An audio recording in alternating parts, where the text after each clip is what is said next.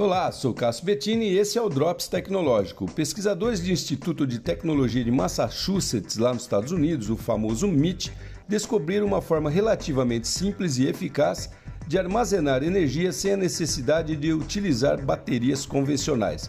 Eles descobriram que o concreto, um dos materiais mais usados no mundo, em conjunto com o tipo de carvão chamado negro fumo, tem a capacidade de armazenamento de energia.